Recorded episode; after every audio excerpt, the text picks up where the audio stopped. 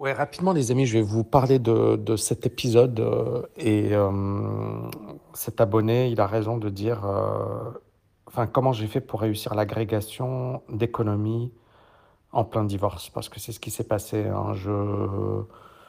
J'étais devant la magistrate, je me souviens encore comme si c'était hier. Mon ex-femme qui, qui m'a fait une crise, qui criait dans, dans le, euh, dans le tribunal. Et moi, j'étais là, je me disais, qu'est-ce qui se passe? Est-ce que je suis pas en train de faire un cauchemar euh, éveillé? Et euh, aujourd'hui, j'en rigole. hein. Aujourd'hui, voilà, c'est incroyable. Parce que j'aurais pu péter un câble, quoi. Et, et j'ai gardé mon calme, j'ai gardé mon sang-froid. Je me dis, ne t'excite pas. Et donc, je me suis éloigné et j'ai attendu. Ensuite, on a été voir la magistrate. J'avais pas encore réussi le concours de l'agrégation. Je lui ai dit, voilà, euh, actuellement, je suis en train de euh, passer le concours de l'agrégation. Euh, et on a parlé du divorce, on a parlé de, des modalités. Je n'allais pas avoir la garde puisque j'étais encore au chômage, j'avais pas de boulot. Et ça s'est fait à l'amiable. Et, et je me souviens, euh, quand j'ai quitté euh, ce truc, j'étais encore vraiment KO, j'étais KO debout. Et je venais d'être admissible à l'agrégation. L'admissibilité, c'est quand vous réussissez les écrits. Et ensuite, il y a l'admission, c'est passer les oraux. Et les oraux de l'agrégation, c'est généralement euh, c'est trois grands oraux d'une demi-heure, une heure, ouais, une heure, avec euh, parfois trois heures, quatre heures de préparation. Vous pouvez arriver avec tous vos bouquins, etc. Et ensuite, vous êtes face à cinq personnes et ils vont vous poser des questions sur tous les domaines. Et ils vont essayer de vous piéger. Et, euh, il faut donc en fait leur faire une leçon euh, très costaud. Et ensuite, ils vont vous poser plein de questions. Et beaucoup, de flan- beaucoup de personnes flanchent. hein. Il y a des gens qui sont. Moi, je me souviens, il y a une fille, elle était docteur en, en économie. Elle avait fait une thèse sur l'économie industrielle, donc c'est son domaine. Et elle a eu un oral sur l'économie industrielle. Elle a eu 10 sur 20, alors qu'elle a fait 3 années, 4 années de travail sur ce domaine. C'est juste pour vous montrer la difficulté de la chose. C'est juste incroyable. Elle a, elle a bossé 4 ans sur un sujet, elle a passé un oral sur le sujet, et elle a eu 10 sur 20, sachant qu'elle devait euh, voilà, être euh, excellente sur le sujet. Et donc c'est pour vous montrer la difficulté du concours de l'agrégation. Et donc, euh, quand je suis sorti euh, du tribunal, j'étais KO et je me disais, euh, voilà, ne, ne lâche pas, ne lâche pas. Et ça a été beaucoup de psychologie, parce que je peux vous dire que j'aurais pu craquer. Mais je savais que si je craquais, j'avais rien. J'avais rien. J'étais au RSA à ce moment-là bien précis. Euh, j'avais plus d'argent. Tout, mon argent, il avait été paumé parce qu'avec euh, voilà, le divorce, avec euh, les différents frais, euh, avec le fait que je travaillais plus, fait que toute mon épargne a disparu. Et il a fallu tout reconstruire. Donc, il a fallu effectivement me dire, t'es- t'es quasiment à la rue. Tu as une seule solution, c'est de réussir l'agrégation. Et, et si tu ne la réussis pas, bah, tu seras obligé de quitter la France parce que j'avais envoyé plein de CV, j'avais eu zéro réponse. Donc de repartir à Londres. Et mon fils, j'allais plus le revoir. Parce que honnêtement, euh, quand tu te sépares euh, géographiquement, c'est super dur ensuite de, de garder le contact. Euh, et donc, je ne sais pas ce que j'ai fait, mais j'ai réussi ce concours et je peux vous dire que psychologiquement, c'était probablement l'une des épreuves les plus dures pour moi.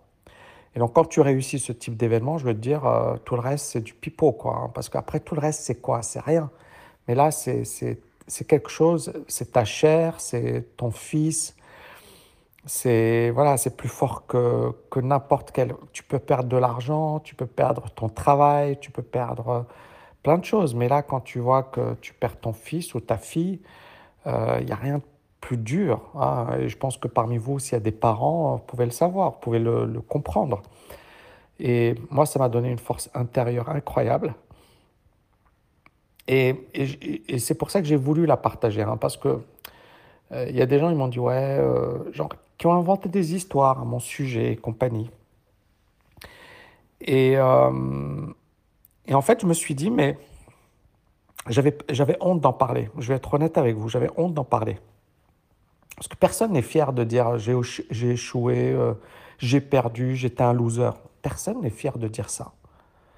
Et en fait, euh, et, moi le premier, parce que moi j'étais super fier, super bosseur, euh, tout le monde me prédisait un super avenir, et puis là j'ai complètement losé ma vie. Quoi. Et, ça et je peux vous dire que ça m'a coûté très cher. Et sur un plan perso, et sur le plan du temps, et sur... ça a failli me détruire cette histoire.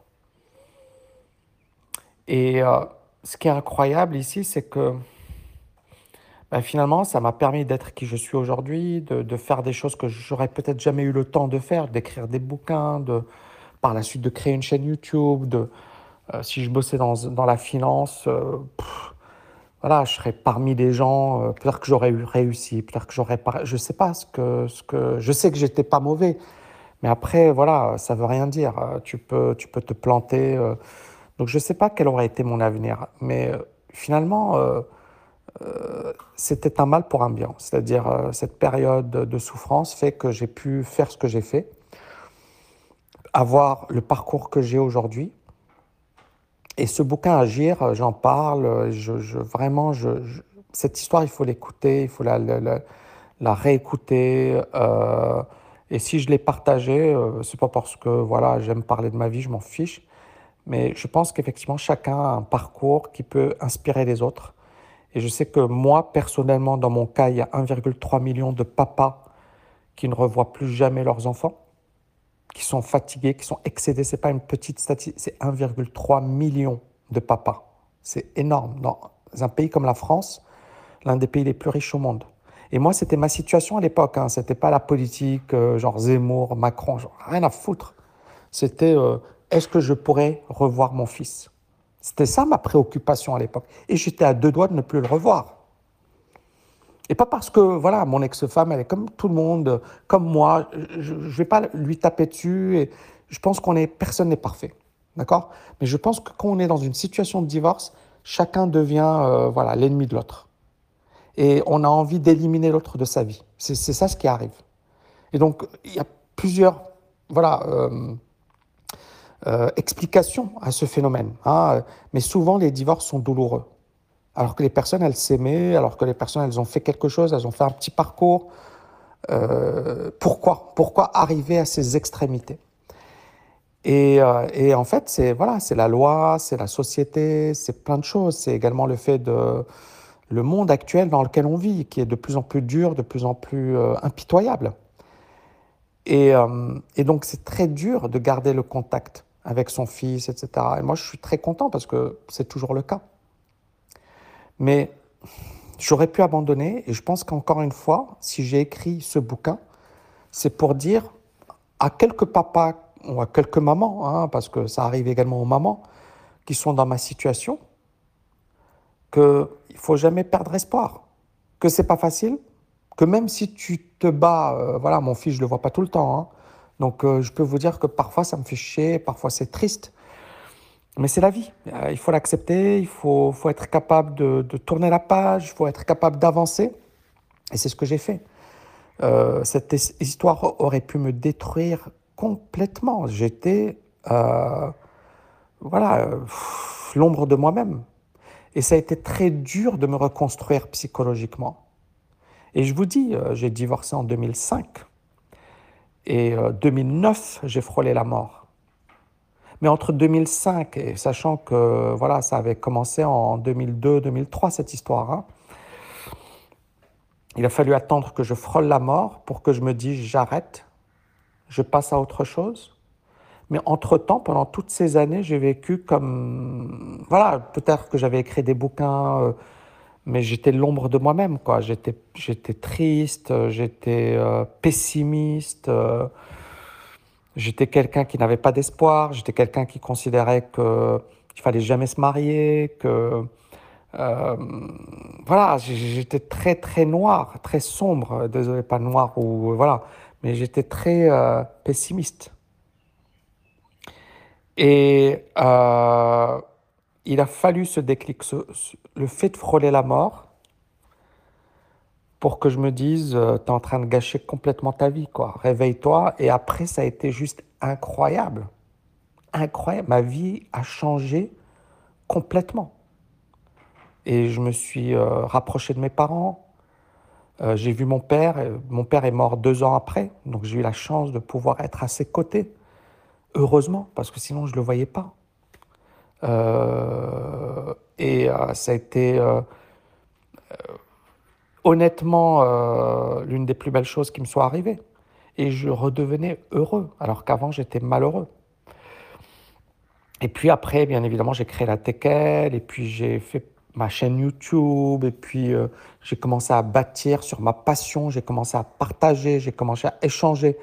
Et je suis passé d'une personne négative qui était repliée sur elle-même à une personne qui partageait, qui échangeait, qui... Et beaucoup de gens, ils voient, ils me disent, Tami, mais qu'est-ce que tu as euh, Ou tu es trop excité Ou est-ce que tu te drogues? Parce que les gens, ils pensent ça. Mais en fait, j'ai la joie de vivre, quoi. Je, je sais que j'ai énormément de chance, les amis énormément de chance. Et j'éprouve de la gratitude. Je suis pas tout le temps, voilà, il y a des moments où il n'y a pas, pas si longtemps, j'étais pas bien. Euh. Ce que je veux vous dire, c'est qu'on va tous passer par des moments de haut et de bas. Mais c'est l'intensité, c'est-à-dire que quand tu, tu, tu, tu, je sais pas moi, tu fais quelque chose, fais-le à, à, à fond ou ne le fais pas. Fais-le à fond ou ne le fais pas. Quand je fais mes vidéos, je les fais à fond. Quand je fais mes lives, quand je fais mes coachings avec mes étudiants, je les fais à fond.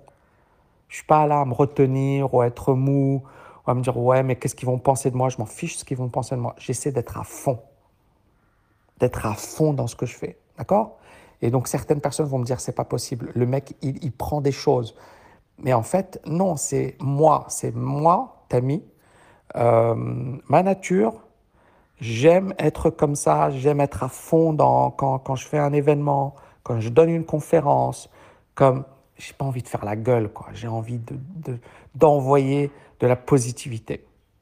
Parce que j'ai tellement souffert de, de ce pessimisme, de cette négativité, de, de, de, de, de, la dépression, de tout ça, que voilà, j'ai envie d'envoyer du positif, pas du négatif. Alors certaines personnes vont dire ouais mais c'est trop bisounours. Je préfère les gens positifs que les gens négatifs. Et je pense que les gens euh, qui, qui, qui font de belles choses sont des gens positifs, des gens positifs, pas des gens négatifs. Les gens négatifs, ils sont là à taper sur les autres, à critiquer les autres. Je dis pas, il y a des escrocs, il y a des salopards, il y a des gens qui sont pas bien. Mais à un certain moment, euh, tu peux tomber dans cette spirale infernale. Ça, n'arrêtera jamais. Ça n'arrêtera jamais. Moi, je prends l'exemple le plus euh, marquant à ma connaissance, c'est la guerre Allemagne-France. Il y a eu des millions de morts. Des millions de morts. Ces deux pays se sont détestés. Et aujourd'hui, euh, tu vas en Allemagne ou un Allemand il va en France, c'est comme si rien n'avait eu lieu. C'est incroyable. C'est incroyable. Vous voyez, on peut arriver aux pires extrémités et ensuite se dire, mais en fait, est-ce que c'est vraiment ça? Est-ce que c'est vraiment ce qu'on veut? Et vous voyez encore une fois, et aujourd'hui je le vois hein, dans la politique, dans... c'est tellement négatif, tellement négatif, c'est tellement...